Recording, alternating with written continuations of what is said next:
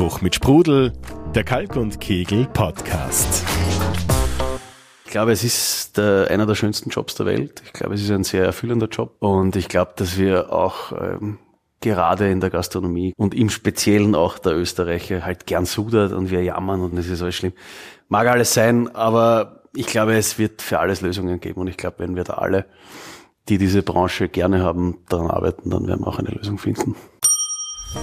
Hallo zu Spruch mit Sprudel, dem Podcast für die Gastroszene. Ich bin Christine Lüftner. Im ersten Teil unserer Podcast-Reihe haben wir gehört, wie man in der Gastronomie und im Service so richtig erfolgreich wird und wie man Karriere machen kann. Heute geht es darum, warum den Job trotzdem kaum jemand machen will. Personalnot und Fachkräftemangel treffen die Branche besonders hart und das auch schon sehr viel länger als andere Bereiche. Was es braucht, ist eine Lösung und zwar rasch, um Betriebe zu retten, um Mitarbeiter und Mitarbeiterinnen zu entlasten und um die Gäste weiterhin glücklich machen zu können. Wie das gelingen kann und was sich in und rund um die Branche dafür möglicherweise ändern sollte, darüber diskutieren in dieser Podcast-Folge. Mein Name ist Steve Breitzke, ich bin Mitinhaber vom Mast Weinbistro im 9. Bezirk. Grundsätzlich Gastwirt, Sommelier, Mädchen für alles. Simon Schubert, ich äh, bin Mitinhaber vom Resnicek, wo wir uns gerade befinden. Ein altes Wiener Wirtshaus, das wir dieses Jahr neu übernommen haben. Ich bin die Lena Marie Glaser, ich bin Expertin für neues Arbeiten, die Gründerin von Basically Innovative. Das ist ein Zukunftslabor für die neue Arbeitswelt und ich berate Unternehmen, äh, wie sie Personal finden und vor allem auch halten. Mein Name ist Lukas, ich bin äh, Koch im Resnicek, seit der Eröffnung mit dabei, bin seit Mai ausgelernt und verfolge meine große Leidenschaft. Jung, Koch, und top motiviert. Genauso jemanden, nach dem aktuell so viele Gastronome suchen, aber nicht finden. Viele Dinge spielen zusammen, warum das in der Gastronomie immer schwieriger wird. Ganz klar. Ganz am Anfang steht aber ein ganz grundlegendes Problem. Die Jungen interessieren sich nicht dafür. Auch Lukas hat diese Erfahrung gemacht. Die wenigsten, die eine Lehre im Service oder in der Küche anfangen, das tun, weil das ist meine Leidenschaft und das möchte ich wirklich verfolgen, sondern Guter Punkt, ja. ja, ich mache halt einfach, dass ich halt Stimmt. irgendwas mache. War bei Und mir dann, auch so. Und dann ja. sitze ich, mein, bei mir, in, bei mir in der Berufsschule Mhm. von 20 waren es wahrscheinlich mit mir noch ein anderer, der da wirklich Bock drauf hatte. Mhm. Und dabei geblieben ist und der Rest macht irgendwas anderes Genau, heutzutage. ja. Und die haben, haben die Lehre fertig gemacht oder haben abbrochen oder sind dann gar nicht zur Prüfung gegangen oder haben es halt nicht geschafft oder wie auch immer. Aber machen jetzt irgendwas anderes neu und das machen es wahrscheinlich auch nicht fertig. Wir können froh sein, wenn in den Jahrgängen halt zwei, drei wirklich mit Lust und Laune dann Genau, auch ja. äh, Also wirklich starten ins Berufsleben. Das der hätte ich auch nicht anders schon froh. mitbekommen, dass es in anderen Klassen oder, oder in anderen Jahrgängen anders gewesen wäre, dass es mehr als, ich sag, maximal fünf pro Klasse, die Mhm. sich wirklich interessieren für das, was da passiert. Für der, also jetzt Küche hat das Handwerk. Weil es ist ja okay, kochen, aber das ist ja ein Handwerk. Das ist ja wirklich viel und tiefes Wissen, was man sich da aneignen kann. Die scheinbaren Schattenseiten der Branche wie lange Arbeitszeiten bei schlechter Bezahlung kennt jeder. Was den Job im Service oder der Gastronomie aber tatsächlich ausmacht und warum ihn sehr viele auch gerne machen, wissen die meisten dafür nicht. Was es also braucht, ist eine Art Info- oder Charmoffensive. Und damit sind wir beim ersten Tipp von Lena Maria Glaser. Ich würde schon beobachten, dass es in den Schulen einfach noch zu wenig auch Berufsorientierung gibt. Es gibt auch zu wenig Wissen, was ist auch möglich. Ja. Es ist sehr stark, wenn man die Gespräche führt, eben mit Jungen, aber auch mit Eltern. Da weiß man dann auch irgendwie so, oft werden diese Bilder von den Eltern auch übernommen. Es, es gibt zu wenig Verständnis, was heißt das eigentlich in diesem Beruf zu arbeiten? Was hat das auch für schöne Seiten, für schlechte Seiten? Und eben zum Beispiel jetzt auf die Gastronomie, ja, welche Bereiche gibt's da? Ja, man denkt da vielleicht eben, gibt's nur das und nur das und möglicherweise gibt's eher eine Bandbreite. Also ich finde schon, da braucht's noch einiges an mehr Wissensvermittlung und vor allem auch so ein Reinschnuppern ja, und so ein Kennenlernen. Das gibt's natürlich schon alles im Kleinen, aber da merke ich schon auch, da könnte man noch viel mehr machen. Ja, was heißt es in der Gastronomie und im Service zu arbeiten? Der schlechte Ruf kommt da leider teilweise nicht von ungefähr, fürchten Schubert und Breitzke. Ich glaube, dass wir immer noch in einer Branche arbeiten, wo es ganz, ganz viele Ausnahmen gibt, aber wo es grundsätzlich der Ton, die Art, wie kommuniziert wird, die Art, wie Mitarbeiter behandelt werden, äh, die Art, was gefordert wird und was dafür gegeben wird, eigentlich noch Keine Balance findet. naja, das und, und vor allem noch auf einem Stand ist, der, ich weiß es nicht, wahrscheinlich Altbacken. vor 50 Jahren auch noch nicht so viel anders war.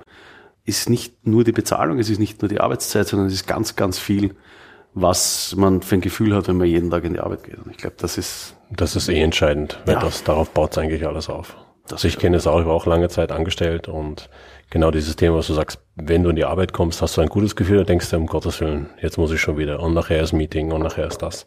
Also ich glaube, dieser Druck, der dann da ist und wenn du dann schon negative Einstellungen hast, dass du zum, zum, zum Job gehst, dann ist es im Endeffekt wirklich nur arbeiten, um zu arbeiten und das, das kann es halt nicht sein. Es ist für die meisten doch eine Zeit, wo du mehr noch verbringst als mit der Familie und das sollte halt möglichst ähm, ja nah an der Familie auch sein. Also das ist ich verbringe mit meinen Kollegen oder habe damals mit meinen Kollegen mehr Zeit verbracht als mit der Familie. Und das ist auch so. cool, du machst das auch gerne, aber natürlich, wenn du ähm, nur von oben herab diktiert bekommst, was du zu tun hast, wie du es zu laufen hast, was du zu machen hast, kannst du nie eigenständig arbeiten. Ja, und das ist, glaube ich, für uns alle, äh, dann auch wenn du nicht mehr angestellt bist, sondern selber dann Arbeitgeber bist, ähm, wenn du es so gelernt hast, ist es extrem schwer, das auch umzu, umzusatteln. Ja, ja. Es war ja früher schon immer so, dieser Leitsatz, der halt bei uns war das nicht anders oder wie auch immer. Das sind halt so Leitsätze, die, glaube ich, immer überdacht werden. so, ja, ja. Naja, ist ja. Wir kennen es ja auch mit körperlicher Erzichtigung, mit Strafen, mit, keine Ja. Ahnung, Kühlhaus einsperren. Es gab ja alles. Oder gibt es meinetwegen, glaube ich, auch noch irgendwo. Ich glaube, das ist so Beispiel. extrem, also das habe ich überhaupt noch nie gehört. Oh Ähm, okay. Deswegen ist es für mich jetzt super spannend, da jetzt den Einblick zu bekommen. Ich meine, also das ist ja hoffentlich auch nicht üblich mehr in der nein, nein, Branche. Das war nein, üblich und da merkt man vielleicht auch so diese Veränderung der Arbeitswelt. absolut, dass ja. das heute, wir haben ja auch einen, äh, einen jungen Kollegen hier, der, äh, das ist, weiß ich aus meiner Forschung, gerade die jüngere Generation lässt sich das auch nicht mehr bieten. Ja, Ja, ist also vielleicht am Anfang kurz, aber dann sind sie weg und das ist Nein, auch das, das stimmt. Riesenthema, das ja auch alle Branchen haben, die Leute auch zu halten. Ja? Ja. Und, und wenn man da wirklich auch zuhört und die Mitarbeiterinnen einbindet und ein faires, angenehmes Arbeitsumfeld schafft, ähm, dann hat man einfach auch größere Möglichkeiten und ist auch erfolgreicher als Arbeitgeber. Und du hältst Ja. die Mitarbeiter vor und Mitarbeiterinnen. Das ist, glaube ich, der Punkt, Ja. der, Ja, ja. was alles einfach besser funktioniert. Wenn ich weiß, ich habe Mhm. einen Angestellten, der ist glücklich, dem geht's gut, ähm, oder ihr ihr geht's gut, und dann weiß ich genau, äh, ich kann mich darauf verlassen, kann ihr Ja. vielleicht auch eine Aufgabe geben, wo sie selber äh, sich drin findet oder er sich drin findet. Und ich kann mir gut vorstellen, dass ich dann ein, zwei Jahre mit dem Mitarbeiter oder Mitarbeiterin reden kann und, und auch arbeiten kann. Das ist für mich immer Ja. hilfreicher, wenn ich ständig jemanden neuen einstellen muss ja, oder anlernen muss. Mhm. Das, das ist, glaube ich, ganz entscheidend. Aber dafür legst du als Arbeitgeber natürlich die Grundlage. Und das ist der Druck, den du in der Gastronomie immer hast. Das sind im Endeffekt die Gäste. Ja, natürlich, klar. Wenn ich weiß, ich habe jetzt gleich in einer halben Stunde äh, acht Tische gleichzeitig, dann weiß ich genau, ich muss was vorbereiten, damit ich eben nicht so extrem in Stress komme. Und solche Situationen, ähm, gerade wenn man lauter wird oder wenn es mal ein bisschen rougher zugeht, wie du gesagt hast, das passiert ja aus dem Stress hinaus. Es passiert ja nicht, weil äh, du schlecht gelaunt bist, sondern es ist halt so. Und das, Es muss nachvollziehbar sein, glaube Und ich. ich für denke, den da kommt es aber Denke auch, auch, ja. auch darauf an, wie dieser Druck jetzt von einer Führungsposition weitergegeben wird an Mitarbeiter. Ja, stimmt. Wenn eine Führungsposition mit Druck selbst nicht gut umgehen kann und, und den Druck dann in Ja, einer negativen Art und Weise weitergibt, wird es auch da- weitergeben. dann, aber dann, dann, dann, hm. werden die Mitarbeiter auch eine negative Art von, von Druck Stimmt. und Stress Natürlich, weil du es ja auch so spüren. siehst. Ja. Und wenn es aber in einer ermutigenden Art weitergegeben wird, dann ist das natürlich motivierend Hm. für alle. Tipp 2 also, den Wandel in der Branche zulassen. Die Chefs von heute dürfen Sätze wie bei uns war das damals noch viel schlimmer oder ähnliches nicht länger als Ausrede dafür nutzen und zu rechtfertigen, dass auch sie ihre Mitarbeiterinnen und Mitarbeiter ausnutzen oder schlecht behandeln. Die Jungen wissen, dass sie Rechte haben und wollen ernst genommen werden, weiß die Arbeitsweltexpertin. Auf jeden Fall. Also das ist so wirklich durch alle Branchen. Äh, Ich führe ganz viele Gespräche mit jungen Leuten, tatsächlich mit Lehrlingen, äh, mit ähm, Schülerinnen, mit Studierenden, Berufseinsteigerinnen und auch all jenen, die so in meinem Alter sind, so in ihren 30ern, also schon ein paar Jahre hinter sich haben. Und da ist das ganz klar spürbar. Sie suchen sich die Arbeitgeber auch ganz gezielt danach aus. Und man merkt das auch, wenn man mit der, ja, mit der Personalseite spricht, ja, in größeren Unternehmen, ähm, dann ist das auch immer das größte Thema. Die Jungen kommen ins Bewerbungsgespräch und haben schon eine ganze Liste an Forderungen und sind dann oft auch erschlagen von diesen Forderungen. Das heißt, dieses Selbstbewusstsein ist da. Es ist auch so, wie du gesagt hast, nicht sicher bei allen, die jetzt, es ist nicht für alle immer gleich sozusagen, aber es ist spürbar ein Trend in diese Richtung. Und das finde ich eben spannend. äh, Und da ist eben auch immer so meine Aufforderung, da nicht gleich so zurückzuschrecken und so eine Barriere aufzubauen und so gar nicht mehr in diesen Dialog zu gehen, sondern halt versuchen zuzuhören. Ja, was brauchen die Leute eben konkret gerade? Warum fordern sie das ein?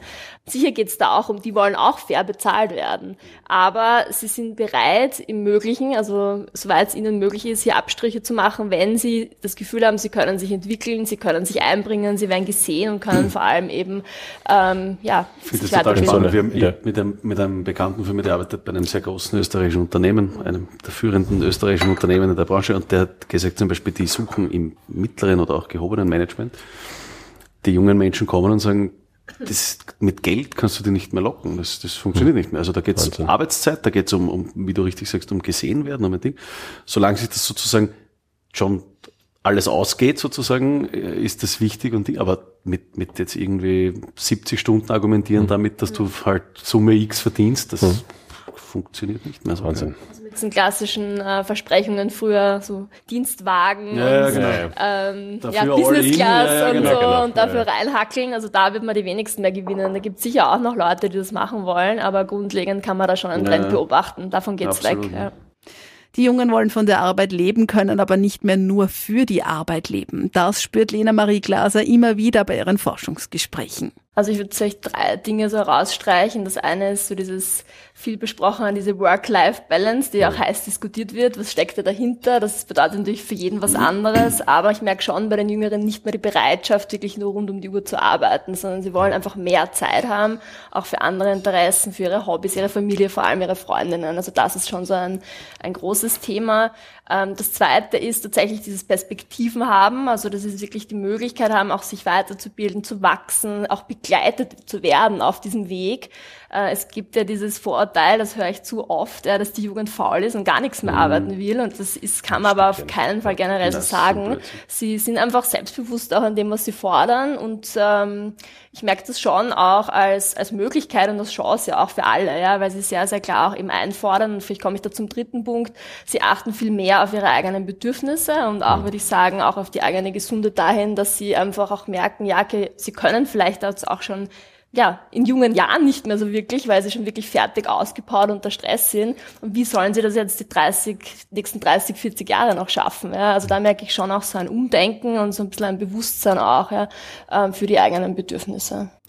Viele sehen die Vier-Tage-Woche als das Modell der Zukunft. Auch Lukas hat im Resnicek die Möglichkeit dazu bekommen. Aus dem Grund, dass ich nebenbei Matura noch mache und also einen Tag in die Schule gehe und nach dem ersten halben Jahr gemerkt habe, dass dieses Pensum fünf Tage lang plus ein Tag Schule zu viel ist.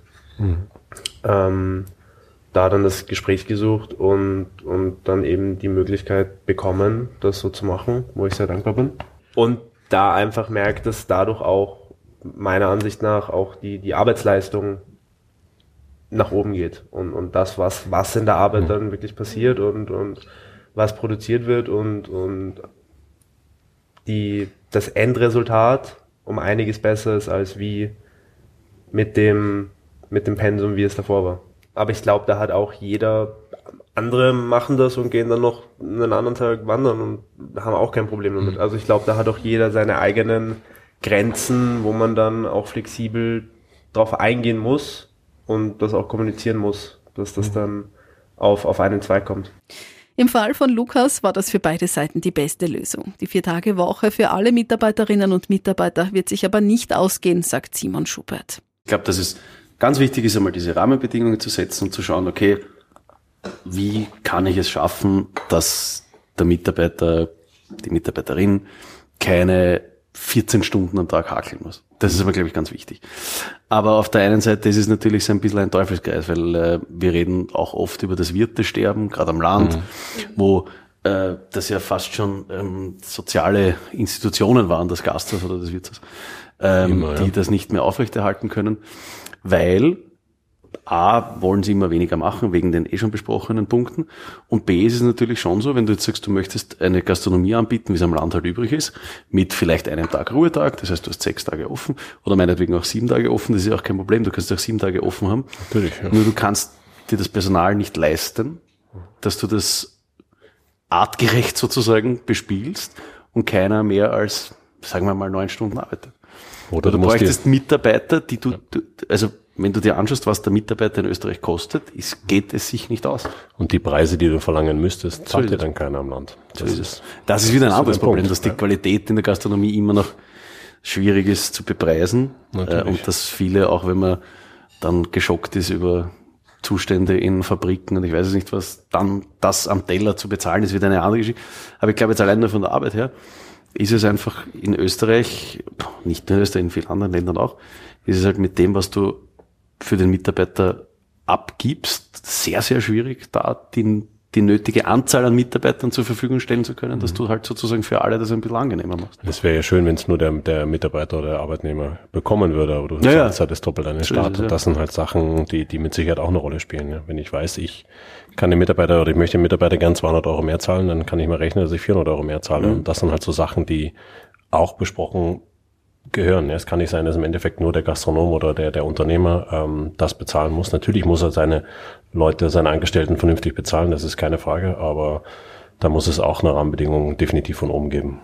Also das ist ein Riesenthema, das gerade heiß diskutiert wird, ja, in allen Branchen. Und da gibt es eben unterschiedliche Ansätze, ja, genauso wie du sagst. Es gibt die Vier-Tage-Woche, die in vielen Branchen jetzt schon ausprobiert wird. Ähm, da gibt es natürlich auf der einen Seite all die, die sagen, das ist absolut überhaupt nicht möglich. Und dann gibt es auf der anderen Seite viele Unternehmen, die ich jetzt schon bemerkt, die es ausprobieren. Das sind oft die kleineren Unternehmen auch, die dann neue Konzepte ähm, ja, äh, versuchen umzusetzen. Und es gibt halt nicht die Standardlösungen, das ist ganz klar. Also das ist auch das, was ich in meiner Beratung sage. Man muss sich halt konkret für jeden Betrieb anschauen, was gibt es da für Möglichkeiten. Und auf der anderen Seite, das ist sicher auch eine politische Frage. Ja, Die Rahmenbedingungen, die müssen auch für die ganzen Branchen, für die ganzen Wirtschaftsstandorte auch neu ähm, ja, betrachtet werden. Und wir müssen uns fragen, wie wollen wir in Zukunft arbeiten, was brauchen wir heute? Und das wird oft eben nicht der einzelne kleine Betrieb schaffen, sondern Ja, braucht genau. es dann eben den großen über die Branche hinweg einen Nein, Austausch. es, es, es müsste, glaube ich, ein Und, gesellschaftsübergreifend. Ja, also wenn sowieso. wir, wenn wir Ja. sagen, wir wollen das Modell Arbeit überdenken und überarbeiten, dann kann das nicht auf eine Branche. Dann muss das die, von der Polizei übers Ja. Gesundheitswesen, übers Bildung, wurscht, egal. Genau, und das ist ja genau der richtige Zeitpunkt gerade, weil wir wissen ja, in den Medien zum Beispiel hören wir und lesen wir jeden Tag davon, jede Branche oder fast jede Branche sucht. Ja. Ja, ja. Und deswegen äh, ist das ja auch gerade so spürbar, ja, auch sich auch durch die Pandemie angetrieben, dass der Diskurs gerade immer mehr wird. Das beobachte ich, weil ich ja eben so aus der Vogelperspektive mir das anschaue. Das heißt, ich bin jetzt nicht nur in einer Branche, sondern kann mir das halt von außen anschauen. Und da ist es ganz klar spürbar. Da passiert gerade ein Umdenken, da wird viel noch wahrgenommen, da gibt es viele Vorurteile und ähm, da finde ich es eben auch so wichtig, dass wir diesen gesellschaftlichen Diskurs gerade führen. Und das passiert im Kleinen und ich merke auch, da gibt es Leute, die das auch vorantreiben, aber es passiert noch äh, viel zu wenig, finde ich. Der Funke muss also noch überspringen auf alle in und außerhalb der Gastrobranche.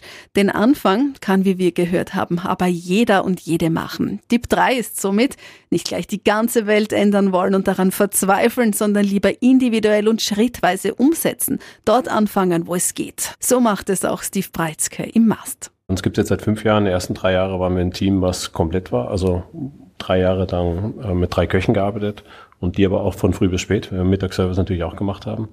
Und du hast natürlich gemerkt, dass die Leute ausgebrannt waren. Ähm, und das, da, da bricht dir dann halt einer auch weg oder es verändern will, das ist auch voll okay. Und dann sind wir eben zu dem äh, ja, Entschluss bekommen mit, mit dem Küchenchef, dass man einfach in, der Küche was machen muss. Dass man eben ähm, eine gewisse Gleitzeit, will ich nicht sagen, aber zumindestens, ähm, dass du halt verschieben kannst, dass halt am Anfang in der Früh nicht alle da sind, sondern nur zwei, der andere kommt das nach dem Mittagsservice oder zum Mittagsservice dazu. Und so sind wir halt auf die viereinhalb Tage Woche gekommen. Was dazu ist, dass du am Wochenende einfach mal einen kompletten Tag frei hast, weil der Mittagsservice wegfällt. Das heißt, der fällt dann im Endeffekt nur für den Abendservice weg. Ähm, wir haben eine sechs, äh, sechs Wochen Urlaub. Wir haben ein Bonussystem eingeführt am Ende des Jahres, dass dann nochmal ein Gehalt draufkommt. Ähm, Verpflegung, wöchentliches Trinkgeld sowieso, klar. Äh, das sind eigentlich die Benefits. Und ich kann, glaube ich, als, als kleiner Unternehmer ähm, erstmal mehr bewirken als ein Riesenkonzern, weil bevor ich ein großes Schiff bewege, bewege ich, glaube ich, den kleinen Kutter viel, viel schneller. Es gibt, glaube ich, noch eine Gruppe, das ist vielleicht eh spannend in der Runde jetzt auch gerade, die natürlich, äh, das poppt mir auf, weil das ist ein Riesenthema für mich, ist eben auch so die Frage nach ja, frauengerechte, männergerechte Zusammenarbeit, sage ich jetzt mal, ja, äh, Genderdiversität sind so die Schlagworte der Stunde. Und da ist es natürlich gerade die Gastronomie eine Branche, ähm, die nicht gerade familienfreundlich, die nicht frauenfreundlich ist und wo viele sich dann auch zurückziehen. Ja? Und äh, es aber genug Frauen gibt, die gerne in der Gastronomie arbeiten. Deswegen auch dahingehend so die Frage, ja, was kann man tun? Ja? Was, was, was gibt's da für Ansätze? Denkt ihr das mit? Ja? Und ist das nicht eigentlich ein Potenzial, ähm, das noch übersehen wird?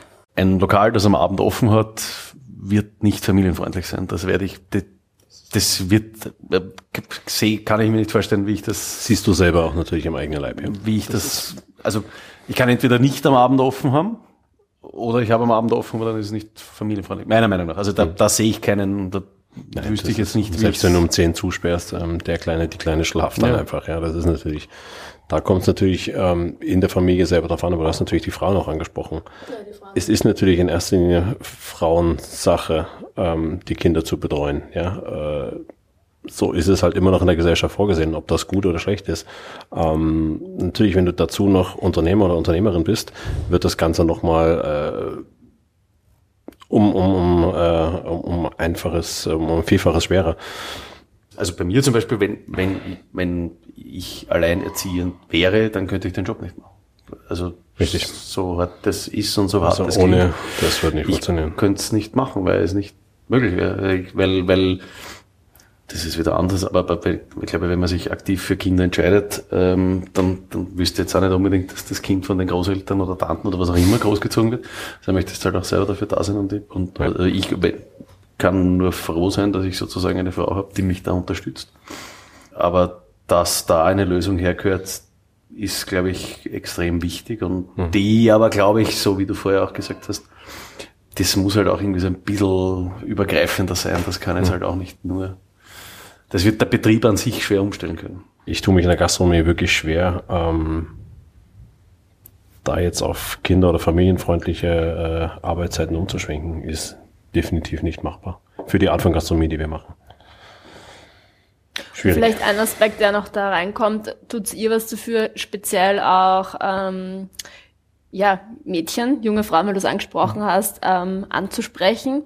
Also das auch mitzudenken, sozusagen, dass die vielleicht eine andere Kommunikation brauchen, vielleicht ein anderes Arbeitsumfeld, vielleicht eben so Themen wie sich auch sicher zu fühlen. Ähm, also das sind so Aspekte, die ich halt aus meiner Forschung weiß, dass Mädchen da oft viel, ähm, ja, dass, dass da schon auch andere Bedürfnisse auch gibt. Ja, ich glaube, was auch wichtig ist, ist, du hast schon natürlich hier, gerade in der Nachgastronomie, Nach Abendgastronomie, so immer noch diese typischen Typen mit Ja. grindigen Witzen und grindigen Schmähs Ganz großes Thema. Und da ist, glaube ich, ganz, ganz wichtig, dass man sofort Ja. als Chef einschreitet. Gerade auch als männlicher Chef, weil gerade diese Typen ja dann eher nur den männlichen Chef akzeptieren mit einem Nein als die Mitarbeit Ja, Mitarbeiterin. oder viele Mitarbeiterinnen auch gar nicht sich wehren können, Genau. wollen oder sich gar nicht trauen. Trauen, das ist ja. ganz, ganz wichtig. Also, da muss, glaube ich, ganz, Ja. also da muss, sobald sowas einmal vorkommt, musst du wirklich mit aller Härte einsteigen. da haben wir sehr, da haben wir und- sehr viele Beispiele schon und gehabt. die somit auch den Mitarbeiterinnen den Rücken stärken und sagen, okay, ihr seid da, bei euch, bei uns wird euch da nichts passieren. Weil sie auch schon das Thema früher hatten und gesagt, sie nicht, Ja. also der Chef stellt sich dann im Endeffekt oder die Chefin Ja, nicht ja, für, genau. ihre, für ihre Kellnerin, sondern sagt halt so, Ja, ja, ist ja eh nur lustig. Ich weiß, wenn fünf Männer im betrunkenen Zustand ähm, äh, eine tolle Servicekraft sehen und, und kommen halt die dummen Sprüche. Und genau das ist der Punkt, wo ich sage, Burschen, alles lustig bisschen, aber dann hört's auf. Hier hört's jetzt wirklich auf. Und ich habe auch schon Gäste rausgeschmissen und gesagt, hier ist die Rechnung.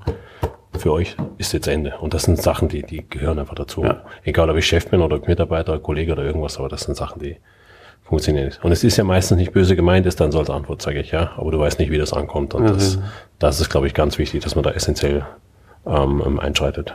Ja, ganz guter Punkt. Es sind also sehr oft schon kleine Dinge, die dazu beitragen, dass sich Mitarbeiterinnen und Mitarbeiter im Unternehmen wohlfühlen. Vieles kann der Chef oder die Chefin dafür tun. Langfristig geht es aber wohl nur gemeinsam. Ich sehe auf jeden Fall die Personalnot, die wird immer mehr, weil wir haben dann einen demografischen Wandel. Das heißt, in wenigen Jahren werden ganz viele Menschen in Pension gehen und es kommen weniger Arbeitskräfte nach. Also das sind so Tatsachen. Und ich möchte aber auch optimistisch sein. Und ich sehe das als große Chance, dass wir uns wirklich fragen, ja, wie kann diese Zukunft ausschauen? Wie wollen wir in Zukunft gemeinsam arbeiten? Und da kann eben jeder kleine Betrieb mal anfangen, so wie du gesagt hast, Schritt für Schritt im Kleinen Dinge ausprobieren, tun und machen.